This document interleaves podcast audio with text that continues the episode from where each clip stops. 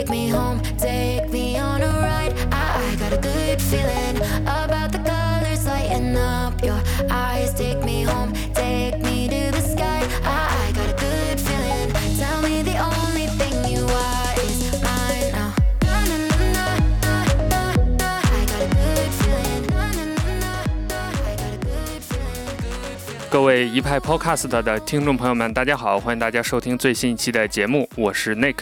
呃，今天我们要跟大家聊一个话题啊，这个话题是毫米波雷达，是大家可能既熟悉又陌生的一个话题。那我相信我们听众朋友们对于毫米波雷达的认识，可能更多的在于，比如说车载雷达，还有呃如果大家还有印象的话，早期的 Google Pixel 有一代是搭载过这个雷达的。呃，但是今天我们要聊的这个毫米波雷达，它的应用场景和技术都和我们之前熟悉的那些场景不太一样。我们也是请到了这个领域的专家，他们带着最前沿的一些研究成果来和我们分享。所以，我们今天要聊天的嘉宾是上海交通大学的顾昌展教授和他的团队。我们先请顾教授跟大家打个招呼吧。Hello，Hello，大家好啊，呃，我是来自呃上海交大的顾昌长，我目前是在交大的呃人工智能研究院，我们做一些跨领域、跨学科的一些研究，主要是做毫米波雷达的感知啊，是做整个系统，包括从芯片底层开始。做成毫米波系统，然后一些跟人工智能相关的 AI 的算法，然后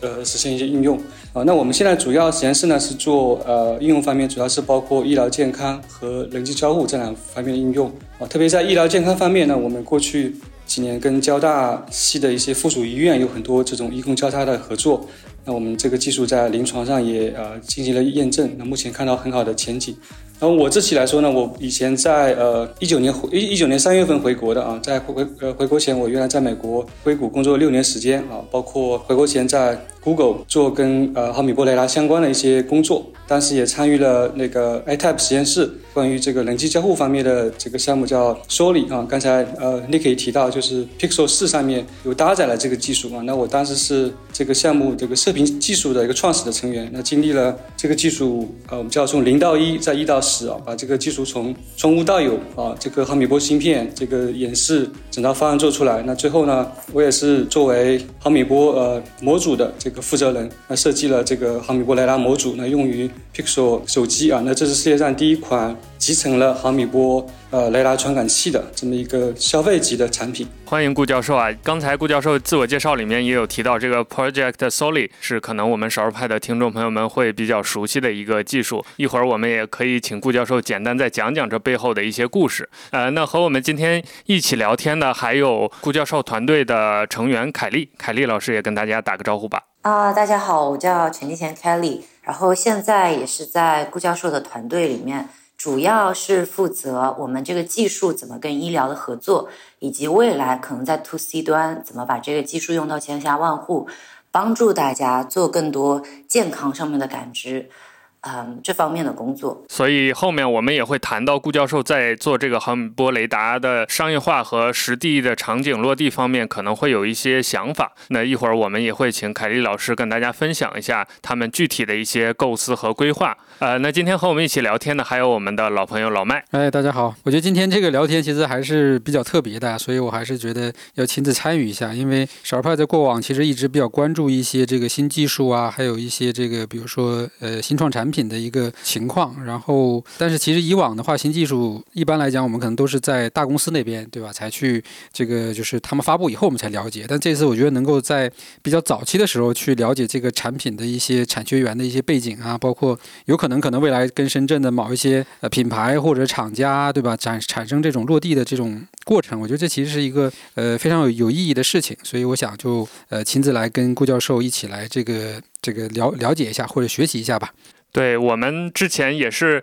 算是一个偶然的机会吧，和顾教授的团队取得了邮件的联系，然后我们做了一个沟通之后，双方就想就目前这个毫米波雷达的一些应用啊，包括一些场景，跟大家做一个介绍、一个科普吧。然后包括我们团队内部也很感兴趣，也很重视，所以老麦今天也是来和我们一起。参与这个话题的一个录制。呃，那我们就说回这个话题吧。刚才我们也有提到啊，就是呃，大家可能非常感兴趣这个顾教授在 Google 的工作的经历，因为这是大家 能接触到比较熟悉的消费级的产品。那我们先请顾教授跟大家聊一聊吧，就是你之前在 Google 手机这个团队的一些工作的情况啊，包括为什么 Project Solid 就是想到要用毫米波雷达这样一个东西搭载在手机上，然后包括你们当初考虑它具体是想做哪些场景上的应用呢？对，其实对我来说，从事雷达这个领域嘛，不是说加入呃 Solid 这个团队才开始的。我自己呃来说，我我是在我在国内是在浙大啊读的本科跟硕士。我在国内在浙大读硕士的时候，大概零七年那那时候开始，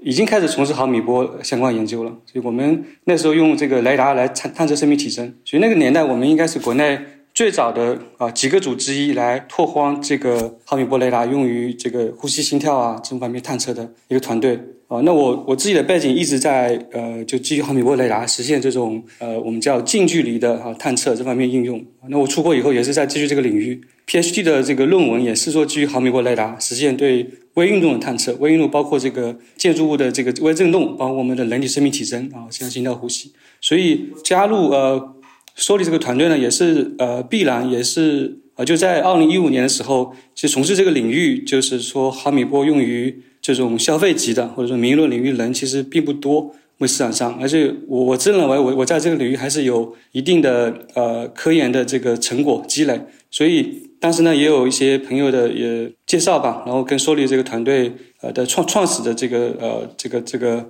团队啊有过一些呃接洽啊，所以在二零一五年就加入了。那我是呃说立这个团队呃就是。早期的成员吧，就是整个射频技术的创始的成员啊。然后整个说说力呢是在呃 iTap 实验室下面啊，iTab 实验室它是由呃美国国防部就 DoD 的下面的一个叫 DAPA 啊，DAPA 做一些呃新技术的研究的，它是由 DAPA 的前主任 Regina Dugan 创立的啊，他是把这种 DAPA 的研究方式从国防部啊带到了这个 iTab 实验室。哦，那它的研究模式呢，就是要做一些颠覆式的这个创新，零到一的创新。那 iTab 实验室它是侧重于移动端的这个技术创新啊，就是我们任何技术做出来是在移动端的这个呃平台或者产品上可以用起来的啊。那实验室整个专注一幅画叫 Sky 呃 Works 呃 Projects，就是由一小群人来完成一些颠覆式的创新，比较有。代表性的项目呢，像以前大家可能看到过的一些呃，Ara 就叫模块手机，就用这种积木来打打手机。模块手机。对，那个项目可能在一四一五年吧，好像是也是那时候出来的。就这个是这个项目也是那个实验室孵化的。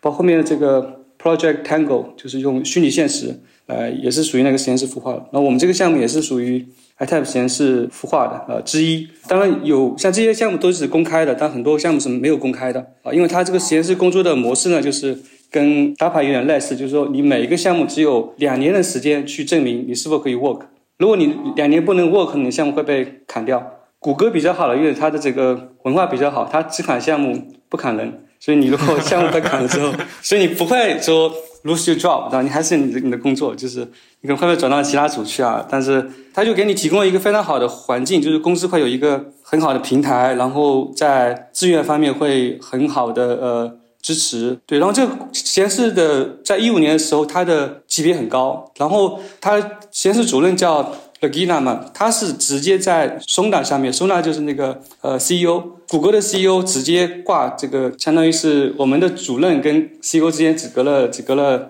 呃，就他直接 report 给 CEO，就是我们这个实验室上级别很高，所以当时有很多的资源，就是呃公司来说来做很多创新的一些工作。好，然后我们这个说的这个项目呢，就是呃最开始呢，就是 Regina 他自己提出来想做一个事情，叫革新人机交互方式。就他希望呢能够成一成为下一代的一个鼠标。但他讲一个故事，就是说这个计算计算机发明的时候，那人跟机器的交互就是刚开始用那种穿孔的袋子嘛，你用让机器去读那个信息，但这个交互的这个效率就很很低效。啊，然后在鼠标发明之后，然后我们人跟机器交互呢，就是更快了。特别是鼠标跟图形界面啊出来以后，那发展到现在，像后面触摸屏出来了，在移动互联网时代，你用手机在上面去交互。所以在那一五年的时候，大家看到说，哎，是否说下一代 AI 时代，我们有更能跟机器更自然、更智能的交互的方式？所以当提出来说，有没有我们脱离这个屏幕的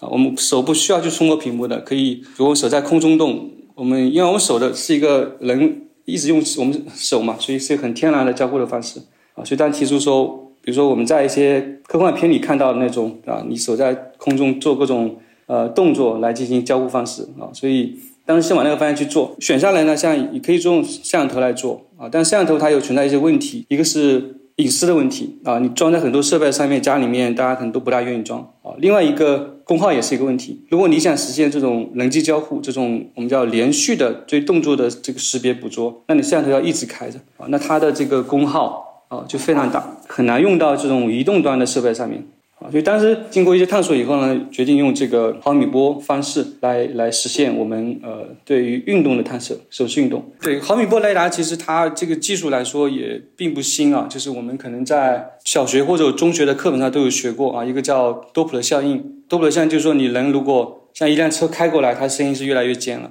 这个车如果远离你人了，它声音会越来越弱，越来越舒缓。所以毫米波雷达其实基于这个原理的。然后毫米波雷达其实最早现代雷达吧发明一九三五年，在二战的时候。那可以看到说，从一九三五年被发明以来，大多数的应用都在军事方面或者一些专用的领域，像气象啊这种专用领域方面，很少说涉及到我们民用的毫米波雷达。啊，那毫米波雷达真正进入民用是二零一二年，这个半导体技术实现突破，就就毫米波雷达可以做成这个芯片了。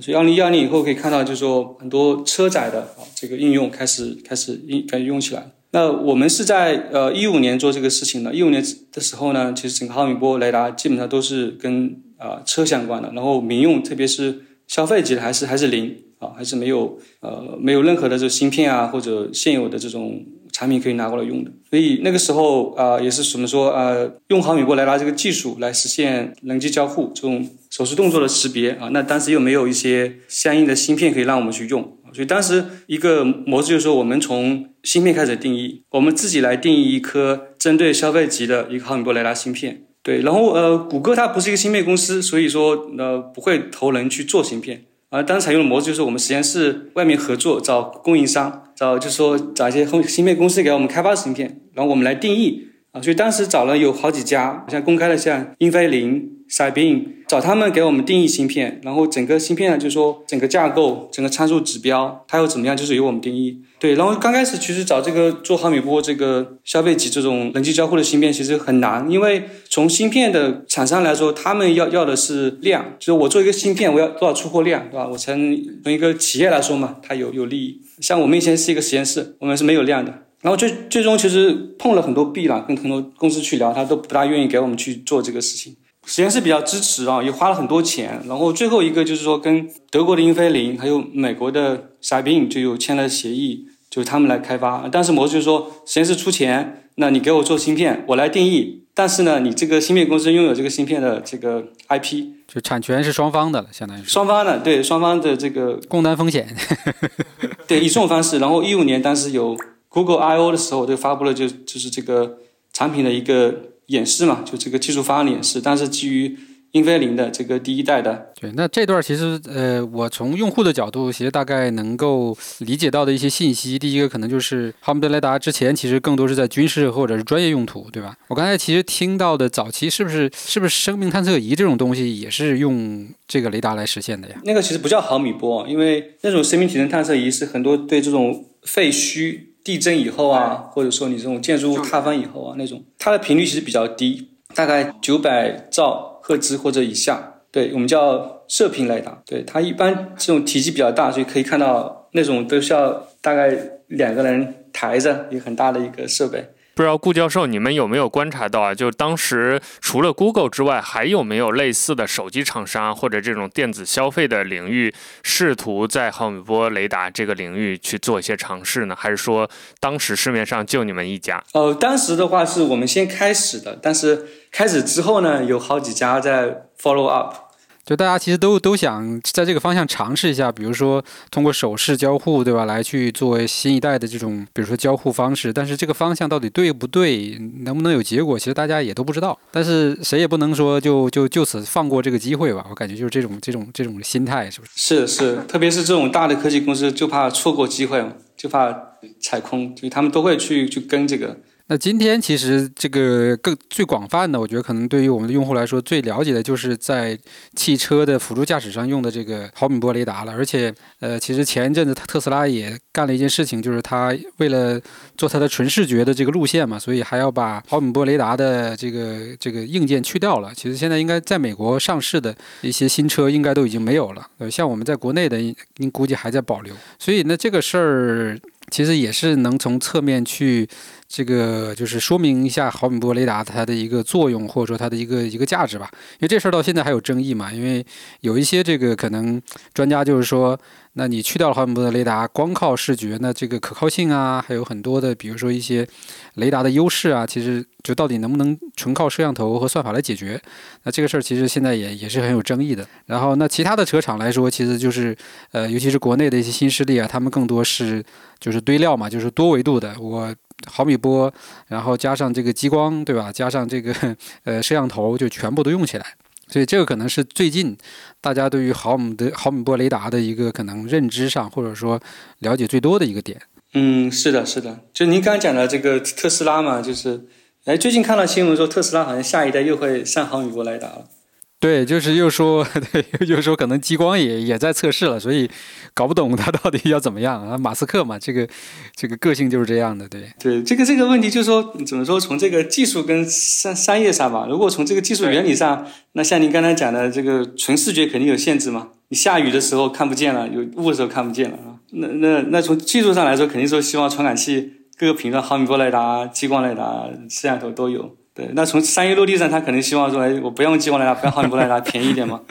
但毫米波雷达其实本身也不算贵了吧？好像其实好像应该就几百块的样子，可能比激光雷达还是要便宜不少。呃，对，像不来，如果是汽车这种角雷达都很便宜，大概一两百块、几百块就能买到。但如果是这种前向啊，这种长距啊，这种这种还是比较比较贵。前向的还是贵一点。对，这里其实还有一个有意思的细节啊，就是当时特斯拉宣布说这个就是去掉毫米波雷达的时候，其实它在那个官网上其实是对它那个它有一个自动驾驶的那个演示的一个动画，然后呢，它其实原来的它前向的距离应该是能到两百米，然后它后来就把这个东西减呃改了，就是把它降低了。好像降到一百二十米还是一百五十米，然后大家就是说这个就是因为取消雷达之后导致的，就是它的能力的一个一个一个降低，对 退步。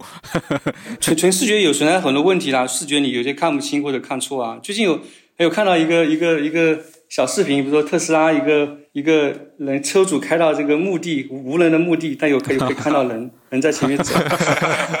很吓人。对，是视觉误判，是吧？我觉得这里顾教授就可以跟我们介绍一下你们现在在做的这个研究，因为呃，我们在接触到之后觉得还是蛮神奇。比如我个人就会觉得，好像未来中的某些场景就已经在你们的这个计划之内，可以短期内就可以实现。比如说一个人坐在椅子上，他就知道自己的心率啊，包括一些健康数据。这在以往我们会认为是很科幻片的一些场景，但其实有了这个毫米波雷达的技术应用之后。看上去一点也不遥远，但另一方面就是毫米波雷达，我们会认为它是一个距离感知的一个交互方式，但它怎么又能测你的，比如一些心脏数据啊、健康数据，甚至看，比如说一个老人或者一个婴儿他的健康状态，这听上去好像是一个不相干的事情，也需要顾教授跟我们具体的介绍和解释一下。好呀，好呀，毫米波雷达呢，用作生命体征探测呢，也是在学术界研究了蛮多年了。就前面讲到，我我自己来说，我从零七年开始就开开始。开始做哦，那目前看到一些商业化落地的可能呢，也是随着这个技术的演进啊，包括芯片技术的进步，包括一些算法的进步啊，可以看到已经离商业落地很很很近了。那您刚才提到说，其实跟呃毫米波雷达它跟车载是有一些区别啊，就车载您刚才提到说车距离精度对吧？车距离精度这个就是在自动驾驶啊，在汽车雷达里面特别重要的，就我要知道前面那个车离我。那车我们其实可以认为它是一个，你可以认为是一个铁盒子嘛。雷达来说，它就是一个均匀的一个面或者一个点，我们认为是一个点，因为离得比较远的时候啊，我们要测的就是几个参数，像您刚才讲的这个距离测准，另外一个是车速度啊，因为车在路上开要测多多少公里每小时啊啊，另外一个测角度啊，因为车我要知道不仅不仅我前面那个车，我还知道我左右是否还有其他车在。这还是比较粗犷的一些数据。对对，这些整空旷的数据，这个特别是现在有有汽车雷达一个一个比较火的领域是四 D 嘛？四 D 就是说我除了我左右还要知道这个哦，空间的对，空间的整个数据啊，所以这些就决定了说，好像，就车载雷达来说，它要测的这些参数指标，其实我们可以从技术的底层来说啊，测距离、测速度，它其实归根到底是测的叫多普勒平移，是它频率的偏移。然后你要测角度呢，你就需要一个大的阵列，所以我们经常看到这个车载雷达说，我有多少收多少发，有多大阵列。然后这个跟我们这种民用的面向这种生命体征啊。这种人机交互这种方这种还是有区别的，因为我们测的是叫运动，运动是个叫位移运动，它不是不是距离。汽车雷达测的我们叫绝对距离，然后我们生命体征测的叫相对位移。当我们人，比如我们在测生命体征的时候，你人离毫米波雷达很近嘛，你。不能像车车是一个铁盒子，你人不是一个不不是一个铁盒子，所以就你人其实我们在学术上叫一个复杂的散射体，它的运动也很小，对于生命体征这种或者你人的手手部动作很小啊，所以从物理上来说，我们测的叫多普勒相移，测相位不是测频率。当然这两个都是雷达嘛，那雷达的原理就是说基于多普勒原理了，就我们前面提到过，就一辆车开过来，对吧？它声音变变尖了，如果如果远离它声音变舒缓了。我们对生命体征探测也是基于这个原理。那生命体征探测，它是像我们基于探测这个呼吸、心跳嘛？它其实并不是说我们穿透人的皮肤去测你的心脏或者肺。它原理是说，你的肺或者你的心脏跳动会引起你人体表面的这个微振动。啊，微那微振动它就是一个位移运动啊，那这个运动对你这个电磁波，就我们毫米波雷达一颗电磁波，一束电磁波打到你的你的胸腔啊，那你胸腔的这个微振动会引起它电磁波的，因为多普勒效应啊，会产生产生多普勒平移或多普勒相移。那我们设计一颗芯片一套算法，就把这个随时间变化的这个叫多普勒信息，如果能够探测到啊，那么就可以无限的就非接触的能够测量到目标人体的这个生命体征。那其实我们会想到，就是说，呃，第一个，这个位移本身它其实应该是非常微小的嘛，对吧？它跟车的那个运动，对吧？它肯定还是有很大差别的。那是不是对于这个原这个，比如说雷达的能力要求啊，或者说对于对于这个技术底层要求是要更高呢？你不能说更高吧，就是说跟车载雷达是不同的方案。不同的路线，不同技术路线。其实我有想到一个问题啊，就是那就我们目前的这个对于多普勒相移的这样一个测量为准的话，我们能监测到哪些具体的体征、生命体征的数据呢？因为我我做一个比如普通消费者，我想到就是可能我假设我手指有微微的颤抖，或者我胸腔有微微的浮动，那可能是很多方面的因素引起的，可能是比如说严重我有帕金森，那我肯定会手抖。也有可能是我喝酒了，我手抖；也有可能就是我今天没睡好，我手抖，甚至就是一个自然的抖动。你们在做这个区分的时候，它有没有哪些技术难点，或者你们会采取哪些办法去区分这些不同的生命体征呢？哦，这这个问题也很好。这个问题，这个涉及到说，我们人体呢，除了你的生命体征引起的胸腔的微震动啊，涉及到你的人体的各个部位的运动，你手啊啊。啊，这个这其实，在整个学术界也研究了蛮蛮多年了，就怎么样去，比如说去区分啊这些这些运动。那目前来说，其实对于毫米波雷达来说，因为它不像摄像头，它看不见我们的脸，它不知道你是谁，它也不能区分说到底是你的手在动，还是你的生命体征，还是你的这个胸腔在动。但这个呢，就是说我们毫米波雷达它应用场景来说，一个比较好就是你在静息的时候，就你在比如说在床上睡觉的时候。对，这个时候你你你的人体基本上没没有在动，那基本上说你能够测到就是你的这个心跳呼吸，你引起的人体的这个微微震动，就还是要有一些限定条件，就是说更多可能还是用来监测你的这个在静息状态下，对吧？或者说就是你可能无意识的状态下的一些数据。对的，对的，就是在你静息的时候。然后测体征的话，会是一个比较好的场景啊，这个能理解，对，因为可能也是那个时间点是比较危险的，或者说可能你你自己的这个自我的感知状态是是是是没有的，对吧？可能需要去额外额外监测的，嗯，这个我理解。是的，特别是夜里面睡觉的时候嘛，既然是老年人的这个。魔鬼时间啊，所以对对对，如果那个时候能够实现一些安全健康的监测是很重要的。那所以在这种静息的状态下，大概都能就我们目前能做到监测哪些数据呢？我们目前来说，像刚讲的生命体征肯定是可以测到，是属于生命体征。像我们人体有四大生命体征啊，其中两大是我们的心跳跟呼吸啊，这两个是可以获取的。我们可以获取一下心率啊，当我们说心率、呼吸率的时候，其实它有两层含义。心率这个率，其实它一一个是可以是频率的率，就是多少次每分钟啊；另外一个是节律的率，节律就是说，就是说你可以测到你呼吸跟心跳这个曲线波形，啊，就类类类似于心电的概念吧。对，类似于心电的概念。然后我们做的是节律的率，就我们测呼吸率、心率，我们可以得到完整的这个波形啊。那它有什么含含义呢？您刚才讲是跟身体的什么信息啊？比如说像呼吸，我们可以测到你呼吸的这个曲线。那曲线首先你可以测到频率，对吧？这是最基本的，你多少次每分钟？比如说咱们前段时间那个新冠。你有新冠阳了之后，都会这个呼吸加快。对对对对，呼吸加快，那那很容易就是通过毫米波雷达这种方式，通过无感非接触的来获取呼吸率过快啊这个信息啊。那另外一个，除了在时间轴上这个频率可以测，我们可以测到纵向的，像你的这个呃位移的这个尺度。比如说呼吸弱跟呼吸强，它其实有区别的。你如果深呼吸，你的你的胸腔扩得更更大，所以这个我们也可以可以测得，就是你你呼吸了这个幅度。我们可以测到，比如你呼吸多少毫米，你的胸腔动了多少毫米。那这有什么用呢？就是啊，比如在睡眠的时候，你可能有这个低通气。低通气的时候，就是你胸腔其实在动，但它动得很微弱，你的气流进去就变弱了，变小了啊。那可以通过哎这种无感方式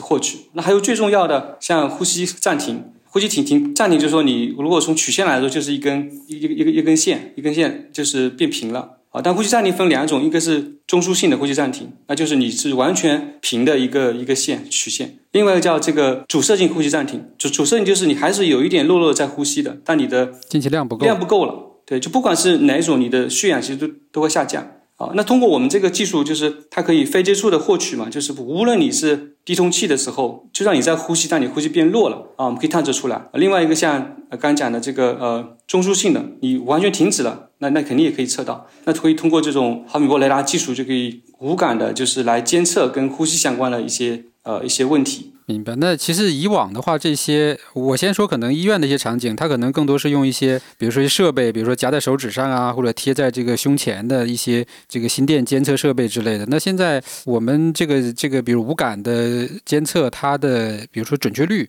对吧？目前可能跟这些设备相比，它大概能达到一个什么样的程度呢？在医院里面来说，呃，像呼吸这块，它主要用那个呼吸带。它绑一个带子在你的胸腔跟你的腹部，然后从呼吸来说，其实我们这个呃精准度非常非常高，几乎没有偏差，因为呼吸能非常慢，能大概呼吸不到二十次每分钟。对，而且它那个动作的幅度也比较大嘛，相对来说是很容易监测的。对，呼吸还是相对容易监测的，就它幅度相对比较大嘛，胸腔的起伏，特别是你如果测那个呼吸率，就频率的率啊，多少次每分钟。啊，那这个来说呢，是相对容易做到的，但其实更难测的是说跟心心脏这个从外部去监测心脏跳动，这个确实想象中难度很大。像呼吸，咱们刚讲的嘛，它的大概位移在毫米级别吧，大概一到一到四毫米。但你一旦涉及到心跳，心跳引起的这个胸腔观众，大概在几百个微米。那所以现在我们对于这个心率监测的它的精度又能达到什么水准？比如说和现在市面上流行的一些有 ECG 功能的这种表啊，或者类似的这种智能可穿戴设备相比，它的精度能达到什么样的一个水准呢？哦，这个也很好问题，这也是我们呃一直以来说跟医院在做做呃验证，临床验证，是想要知道说我们这个技术到底有呃多多准啊。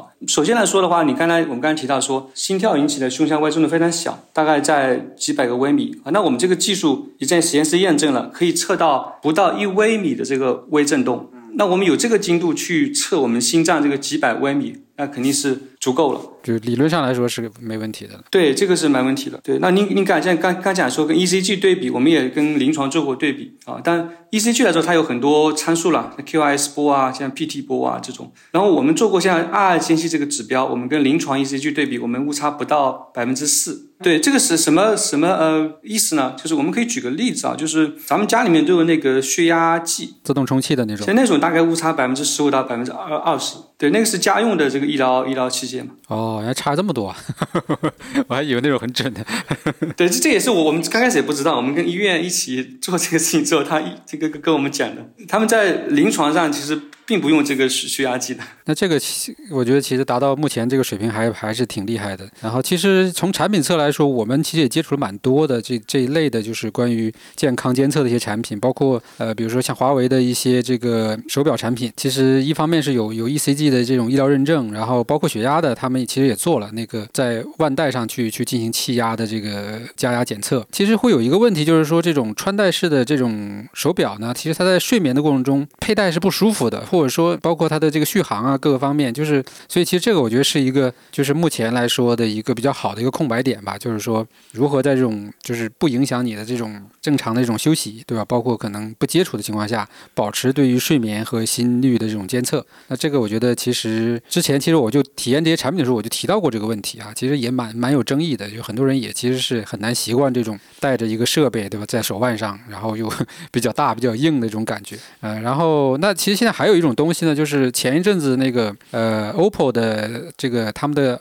年底的一个科技大会发布了一个放在床边的一个产品，它其实有点类似于一个鼠标的样子，然后它上面其实有很多的这个。这个监测器啊，感应器，然后也能去测心率。那心率这个可能也是用光电的这种模式吧。然后还有还有一个能够，就它贴在你的这个呃胸腔，就可以去测你的呼吸的那个呃类似于听诊器那个概念啊，对，呼吸音对。然后其实也应该也还有一些这种，比如说麦克风啊、感应器。然后它也有个功能，就是说你可以把它放在床边，对吧？作为一个睡眠监测的这样的一个一个功能。对，但是这一部分其实我觉得它目前来说更多的应该是在用麦。麦克风可能包括还有一些类似于是不是陀螺仪之类的，就是它其实是检测你可能有翻身的动作呀，或者说是你的这个这个发出的声音呐，对吧？然后再通过一些算法去测量你的睡眠质量之类的。对，所以但是我觉得它确实也没法做到就是那种像手表一样，对吧？这个直接测你的脉搏和心率。对我觉得这个是不是也是你们这个产品能够更好的去解决的一个一个问题？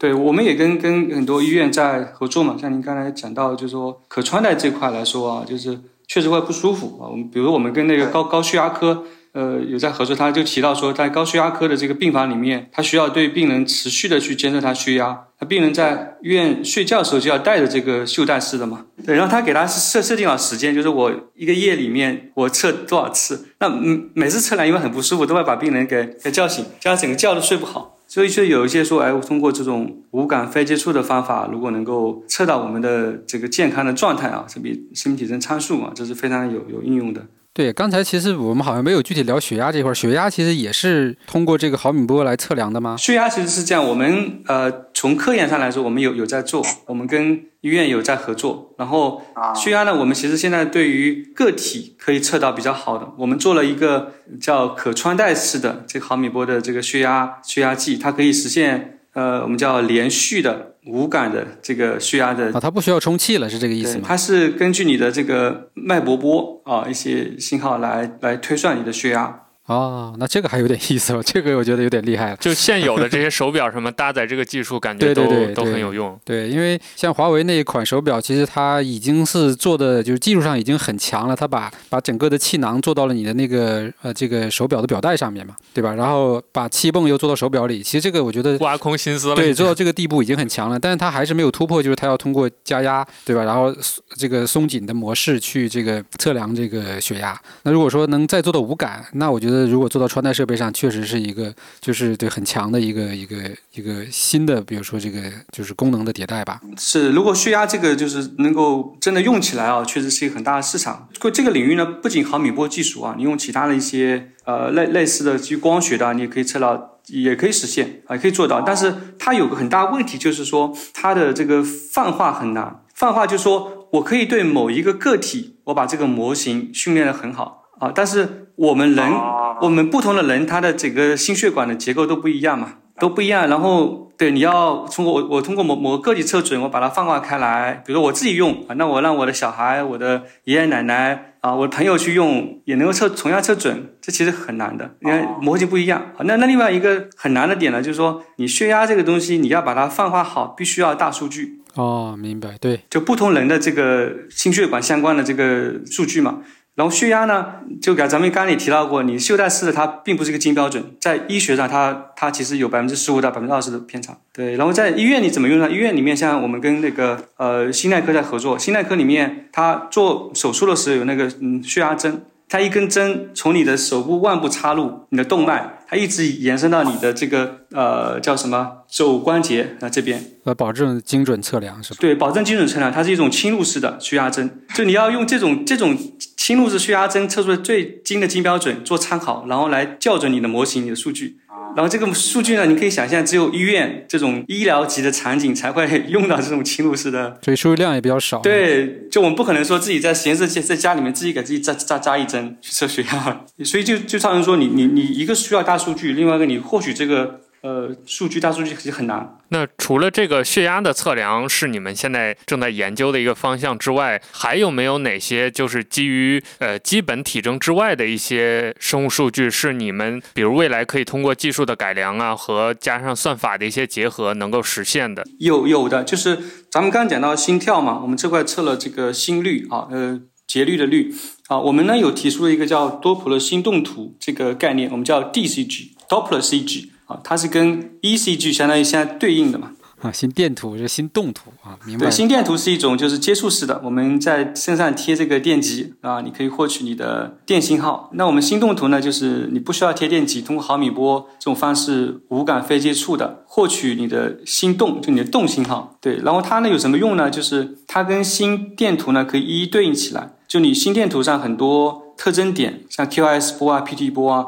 那可以在我的心动图上找到相应的特征。对，但我们也不能说这个心动图就是等于心电图啊，就是他们两个还是有有区别的，互补的一种感觉。对，我也想，我也想补充一下啊，就是刚刚两位问的这个问题，我们怎么去做延展，在这个生命体征上面，其实是两个方向的，一个是人群上面的延展，然后一个是具体的病症上面的延展，就是基于我们现在先把这个。体征给测准，讲这个病征吧，两大方向，一块是睡眠，就是我们在怎么测准的这些啊体动、呼吸和心率的基础上去做睡眠分期，就像现在所有睡眠监测，他们都会去讲说，哎，你现在是深睡占比是多少呀？这些其实对于监测，就告诉一个人睡好不好是非常。有价值的数据，很多人可能睡时长是够的，但深睡比例不够，这是一块应用。那这些就等于在我们现在把硬件开发好、测准体征的基础上，还需要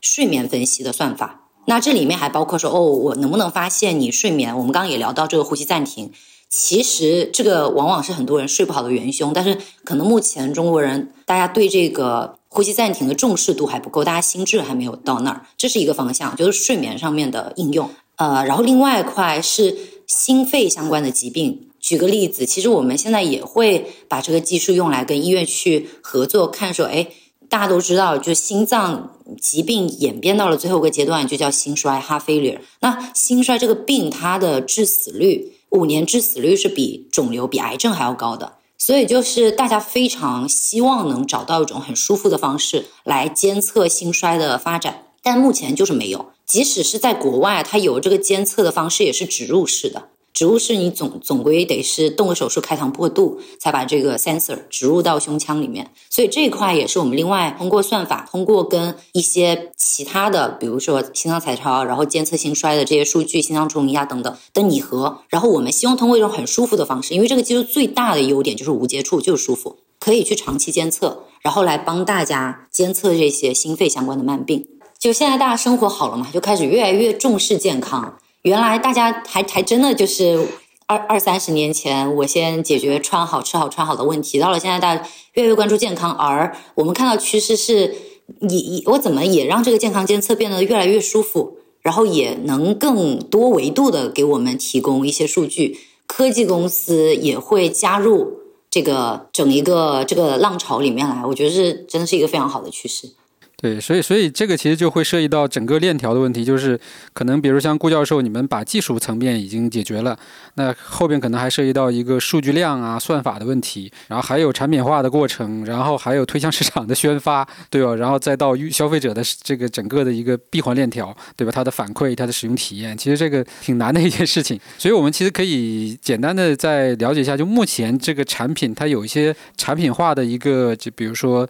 一些这种 demo 啊，或者说有一些。这种样品呢，已经已经有这一步了吗？对我我我们现在已经有了有一些呃初代的产品了，初代产品已经有了嗯。对，刚讲过，我们跟交大系很多医院在合作嘛，所以在医院里面其实已经有在用用我们这个。产品了。虽然说没有正式对外呃去售卖了，但是已经持续不断的在在用起来。但但我想象它的样子应该不会太在意外观吧？可能就是对吧？先保证功能就可以了，是吧？是的，医院的这种其实 to B 的客户都不是很在意外观，他们需求比较明确。然后我们其实现在想法呢，就是我们真的要能去解决一个问题，一定是先从跟医院的合作做起，就是降维打击。对对对，就是我们不能先弄一个好像可以工作的，就是只能。比如说百分之六十或百分之七十时候能测准，我们一上来就是，就像你刚刚说，整个研发到后续的啊生产，然后营销、销售，然后迭代，它是一个很漫长的过程。但是第一步，我们得在实验室把这个技术打磨到最好，以及第二步，我们在医院，也就是要求最高的这个场景下面，我们先要能做出来。这是为什么我们。先通过跟医院的合作，然后有医生，医生也也会认我们这些数据。我们在这个过程中，也通过医生的帮助，帮我们解读这些数据怎么去用，后续怎么去看到了相应的病症，然后采取什么样的措施。那只有把这一步做好了之后，我觉得后面才是真正造出来一个对大家有用的产品。对这点我非常认同啊，因为其实，在过去这几年啊，就是创业大潮嘛，然后其实有很多公司，其实它就是在怎么说呢，炒一些这种所谓的健康概念吧，就是有用没用，其实呃谁也说不准，对吧？然后但是反正产品先做了，先卖了，然后这个这个最后反正大部分也是一地狼藉吧。所以我觉得这个我们这种严谨的这种态度，其实是非常非常重要的。而且从目前比较成功的一些大厂的产品来看，其实也确实是要从这个从医院的合作啊，以及包括医疗机构的认证这个这个领域开始。对，包括我刚才说的 OPPO 的那个产品，其实他们现在其实推的还是个概念产品嘛，就是没有正式售卖。那他们其实也是要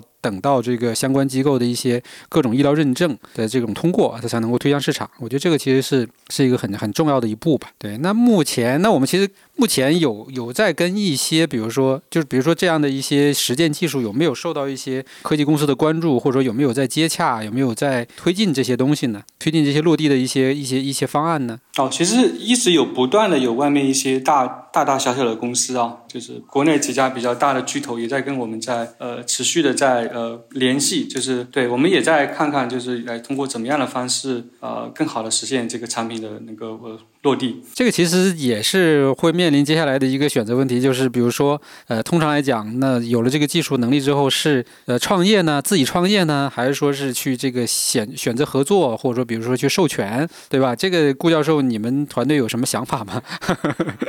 对这个，呃，我觉得就怎么样使这个。技术吧，能够更好的产品化，能够带来更多更大的价值，这是我们都是呃可以考虑的。对，然后我也是觉得，在在上海交大这个平台也也是特别好，就是您刚才讲过，像现在现在整个国家其实都在鼓励这科技成果转化嘛。对对对对对对。交大反正这个政策都非常好，就他把整个就是你实验室的成果。专利去落地，它整个政策都是明的。对，像我像我们已经走完了上海交大科技成果转换的整个流程，就相当于学校的一些专利授权出来，然后我们可以去合法合规的去做一些跟创业相关的一些事情。然后另外一个来说，刚才凯迪提到说，我们跟跟医院的合作很重要，因为有医院这个临床的验证，这个背书啊，后面去呃推一些就是不管 to B to C 来说啊，然后。也是觉得说，在交大这个框架平平台下面嘛，因为在上上海来说，上海的医疗资源其实基本分为两块啊，交大跟复旦，交大系跟复旦系啊。现在上海交大在上海有十四家各种比较顶尖的附属医院。那我们跟跟很多医院，就交大系医院，在上海交大这个框架下面呢，可以开展很多医工交叉的这个呃项目合作啊。那这个对我们啊技术的这个呃验证啊，这个开发啊，这个还是非常有有有用的。对他甚至其实可能应该会有可能会先进入医院，变成医院的一些所谓的这种日常设备，对吧？可能先开始去使用。是的，是的，我们已经有有一些医院在在用了。这个有一些具体的场景可以给我们简单讲讲吗？好呀，就是呃，比如说我们有跟一家上海顶尖的医院啊，我们这边就先不说名字，就是我们跟他有在也是心内科的 I I I C 也有在合作，就是他们一个点就是说我心内科的这个重症病人在院的时候就可以用毫米波雷达来持续的去监测，获取他的心肺。相关的数据，那这个病人出院以后呢，就可以把这设备带回家。哦，这样也行。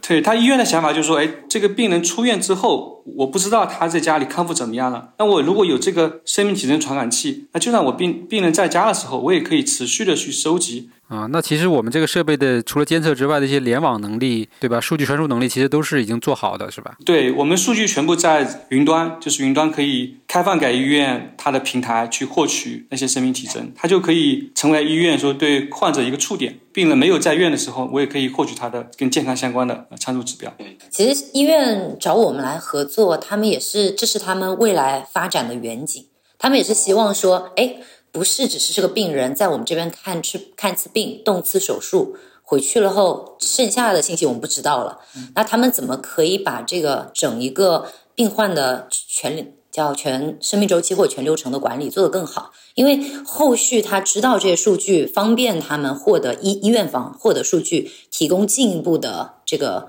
咨询服务也甚至可以帮助他们去推荐相近相应的药品服务的这些售卖，我相信这个也是对院方未来想要做的一件事情。然后，其实，在医疗场景上面，我们还有两个，还有一个是跟新生儿医院合作的。新生儿这边是解决什么样的问题呢？就是小朋友出生之后，其实他们的整个呼吸道发育有有部分，尤其是早产儿是。没有发育的特别好，那他们就很容易呃犯叫间歇性呼吸暂停，也是呼吸暂停的一种。但是这个病呢，对小朋友来说影响就更大，因为会直接严重的可能会导致他窒息，就是死亡。然后大部分的时候，那就是小朋友身体获得的氧气不够多，影响他的发育。这里面包括神经发育、脑发育，然后他就是长得没有那么高啊之类这些。然后医院。也非常在意这些问题。他们目前用的方式都是接触式的，就不管是上心就 ECG，然后还有这个接触式的脉氧仪来判断小朋友有没有缺氧。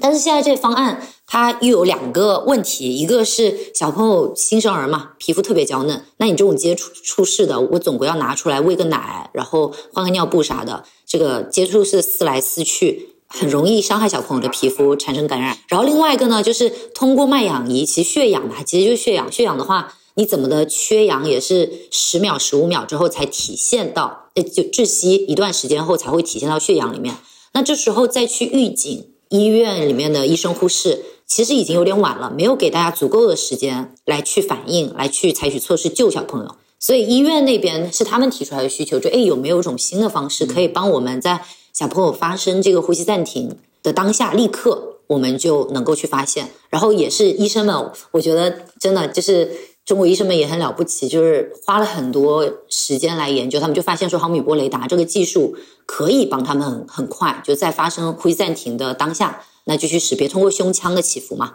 所以就找到了我们。然后这个就是我们在新生儿上面，我们现在做这个东西，就是已经。能够去从通通过数据发现，的确是能比脉氧仪更早去发现小朋友的这个呼吸暂停的情况。是的，这个已经在医院验证了，就是我们可以比脉氧仪提前五到十秒发现呼吸暂停，然后让医护人员采取措施。然后这个也很有趣，刚才开始提到，这是医院提出来的，医生他们提出来说，我们可以用毫米波雷达这个技术方案。然后这个也很幸运，就是它是交大系的医院提出来，所以我们这个这个医用医工合作呢，也得到了交大的医工交叉。重点项目的这个框架下面去开展这个工作，那这个挺好的，就相当于解决了一个比较关键性的一个一个一个问题吧，一个医疗问题。对，其实就是说，刚刚有讲说，我们这个技术底层是说在监测健康，我知道体征，但是其实人群上面，大家对于这个技术的需求是不一样的。那新生儿小朋友嘛，刚出生他没意识，他身上缠了线，他就是难受，他就是忍不住要去扯掉。所以这个技术无感的监测在新生儿上面，它的用途就更大一些。然后另外一个，像我们刚刚讲的第一个场景是心肺慢病，其实很多会得心肺慢病的是老年人，就是对吧？身体到衰退嘛，到一定的程度，身体机能在退化，然后才会有这些心肺慢病。但是对于老年人来说，第一，他们非常不喜欢可穿戴设备。我这个智能手机还没玩六呢，你给我来个更小的智能手表，我还要管它充电。然后另外一个也是这些东西很复杂，他们用起来多多少少是有畏惧心理的，也要也也需要，既然是慢病，也需要长程的监测，那当然肯定还是要舒服。所以第二个人群就是说，那那这个无感的技术可能在这个老年上面，它的用途也就更大，就对比我们这些年轻人，可能偶尔戴个手表没觉得太多啥，就所以这个也是我们也是会去看说，那这个技术用在哪些人群上面，它的优势是会得到。就放最大化的。在 To C 的这一块儿，你们现在有一些具体的，比如说，比如说一些想象中的一些，比如说产品或者说形态吗？这个有没有在进行探讨？我我觉得其实可以，呃，给大家去想象一下，对吧？它可能会是一个什么样子，就解决一些什么问题的？嗯，您您说想象，我们这个聊的压力就小了很多。就是我们的确是有一些 远大的对构想，就是比如说像在这个，其实都是你刚刚提到的点，一个是睡眠，因为我们研究下来很好玩的，我们有扒国内外各种睡眠产品的这个评论，大家吐槽前三的第一，哎呀，我本来睡眠就有问题，你现在还要让我带一个可穿戴设备，更影响我睡眠了。就本身大家反可穿戴这件事情，对对对对对吧？然后第二，哎，我即使戴了，我发现也不准呀。我明明睡前半小时我都在看书，但他说我在睡觉。我觉得这是因为目前可穿戴设备它其实去监测睡眠维度非常有限。我无非就是里面有个嗯你刚刚提到对陀螺，就是这个加速度计，对吧？你有没有体动？然后我可能再加一个心率的信息，然后有一些苹果那个生态里面的产品，可能还可以加苹果手机息屏这些。它因为数据维度有限，所以做出来的睡眠监测判断不够准，所以大家第二个诟病的点在不够准。第三个就是说，哎，你帮我发现了，那然后呢？我知道问题，但是我仍然不知道怎么解决啊。所以，我们这个想象里面的一个可以 to C 的产品，就是因为我们可以监测的维度比他们更多，比目前可穿戴设备更多，就是加了一个非常重要的这个呼吸。呼吸就刚刚教授讲的呼吸率嘛，你整个波形都可以出来。而呼吸其实是去判断睡眠分期以及判断睡眠里面最常见的这个病症——呼吸暂停最重要的一个维度。那我们可以做更准。那无接触这个优点就就更别说了，也是有的。我们也会希望说，哎，在里面我们是不是可以把一些跟声音有关的，然后跟气味有关的，以及跟光有关的，那可能它的形态是一个床头台灯的形式，半睡灯吧。就是它其实自带调节功能了，就是通过它的分析数据结果，可能就给一些相应的，比如在比如说白噪音，对吧？我们通常也是现在其实很常见的，然后可能再加一些这种这种有助于助眠的一些气味的这种方案，对吧？就开始可以去干预干预你的这个睡眠的。就是其实我们也会跟睡眠科医生有合合作。那他们除了你就最最有效的干干预睡眠，吃药，除了吃药，剩下的就是声、光和味啊。那这些我们，而且而且跟这个我们这个技术结合起来，它有个优点就是我们可以让这一切的这些叫解决方案变得很智能。我试了不同的声音，我告诉你哪一个对于你来说最有用的，我以后就给你用这个。而且我也可以监测到，比如说还有一些研究表明，人在快速眼动期，用大白话讲就是做梦的时候，如果能听到一些比较悦耳的声音，或闻到一些比较让人舒服的气味，其实人是容易做更好、更愉悦的梦。那这样人醒来的时候就会很舒服。就你如果做噩梦，大家醒来都很累嘛，就被个怪物跑追着跑了很久，这种，那完全是我们就可以实时发现，哦，你现在在这个做梦期间。那我我我散一些隐隐的比较好闻的味道，然后对吧，让整个人醒来的时候更舒服，或者说我监测到，还有还有另外一个就跟睡眠有关的，就是人如果在深睡的时候被闹钟叫醒，就那感觉是生不如死，就很多人就觉得起床特别特别难，往往就是因为刚刚好你进入了深睡的期间，然后闹钟把你叫醒了，那我完全可以，就是我我现在如果能监测到你现在还在深睡，我先通过不管是一些让你稍微舒服的声音，不不至于把你叫醒。但把你拉到一个浅睡期，再把你叫醒，你这样醒来都很舒服。就是中间一旦这个监测和解决方案加在一起了，就有很多玩法可以让这个东西变得智能，解决方案变得智能。对对对，其实闹钟这个事情，目前好像苹果的策略，它其实是根据你总的睡眠时长，对吧？然后可能给可能给你一个，要不是一个固定的时间，要不可能会有一个时间段。对，那那但这个其实还是就是说不够精准吧，对吧？对，是，其实我们也注意到了，就是也有一些 app，我一下子想不起来那个名字了，但它就是你目标起床八点，那我现在就是在八点前十分钟、十五分钟和后十分钟、十五分钟这个区间里面，我大概测算你什么时候是浅睡，我把你叫醒。但它的问题仍然是说，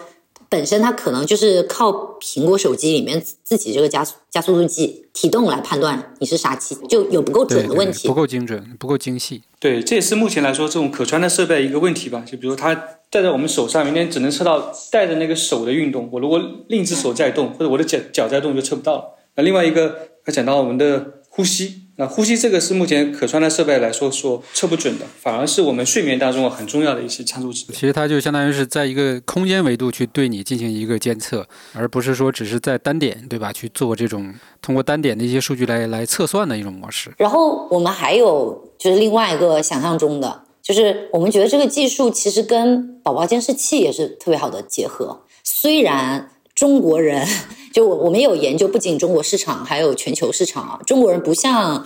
呃，美国人或者说澳大利亚、欧洲人那么爱用宝宝监视器，就是大家带带娃的这个观念还是说，哎呀，不然让家里面的爸爸妈妈来带，或者请个月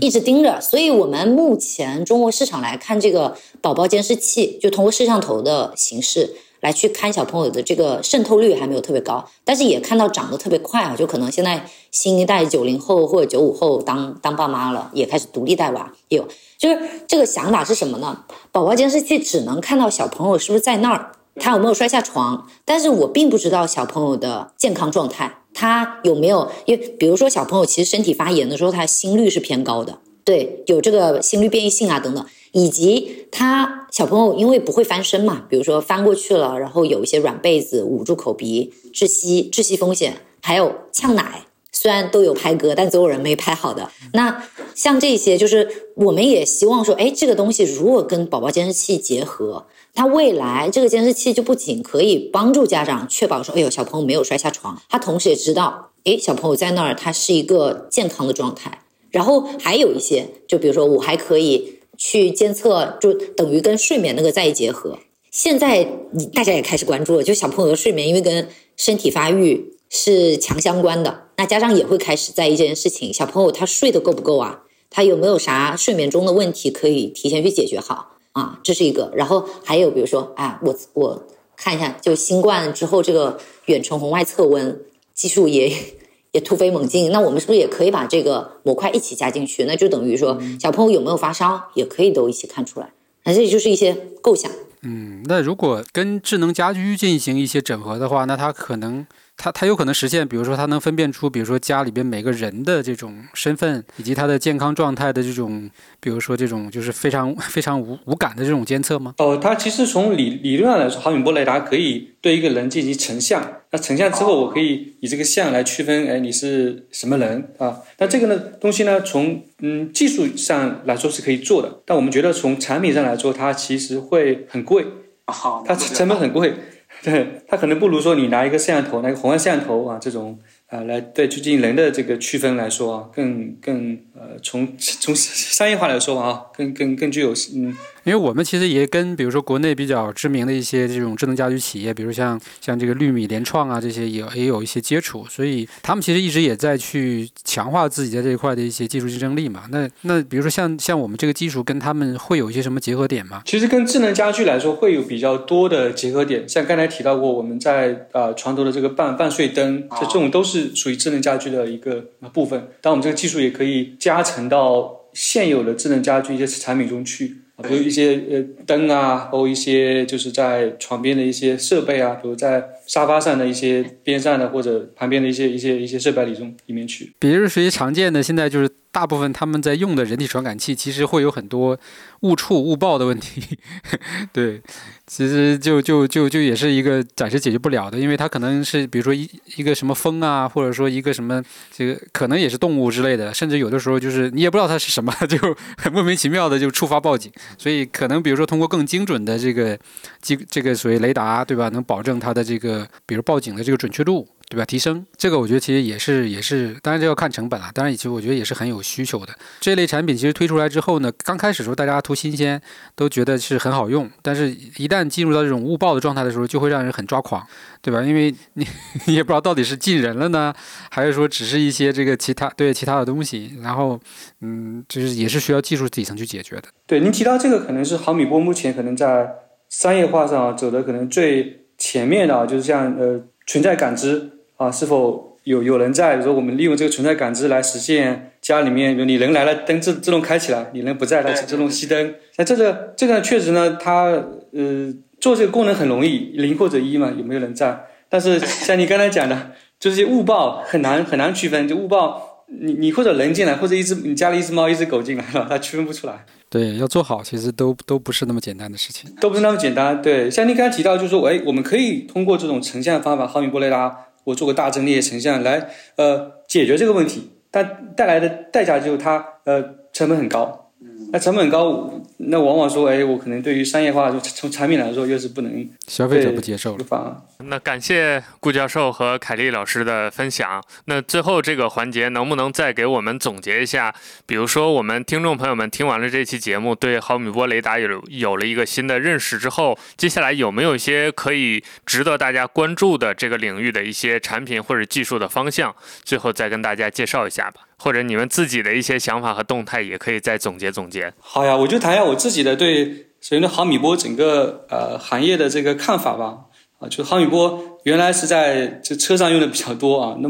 呃过去几年呢，慢慢进入这种居家的消费级场景啊。那目前最多的应用就是存在感知，就替代红外这个方案，就检测有无啊，这是已经在呃慢慢大规模用起来的。那我觉得可能后面来说更演进啊，更进一步的、更高阶的应用是像健康、医疗健康方面的应用啊。再往后可能这个元宇宙时候这个交互啊，这可能这更比较远啊。现在整个呃这个趋势对，然后我我是啊，因为自己在这个领域嘛，一直对说对这个行业这个供应链啊，对技术的底层啊都有呃比较多的经验啊，所以我也是很看好说毫米波技术在未来在消费级的这个应用，可能我们。每每个人啊，在不远的未来都能够在一些产品里面看到这个技术的应用。一个技术从研发到落地吧，这真的其实是一个就就就很难的事情。因为我们其实做科技内容或者说关注科技领域有十年了嘛，其实它其实是一个就是就是一个比较完整的周期了。那可以看到一个产品可能从从它的这个高峰期，对吧？然后可能进入到无人问津，最后可能又慢慢普及，就看过很多这样的事情，所以。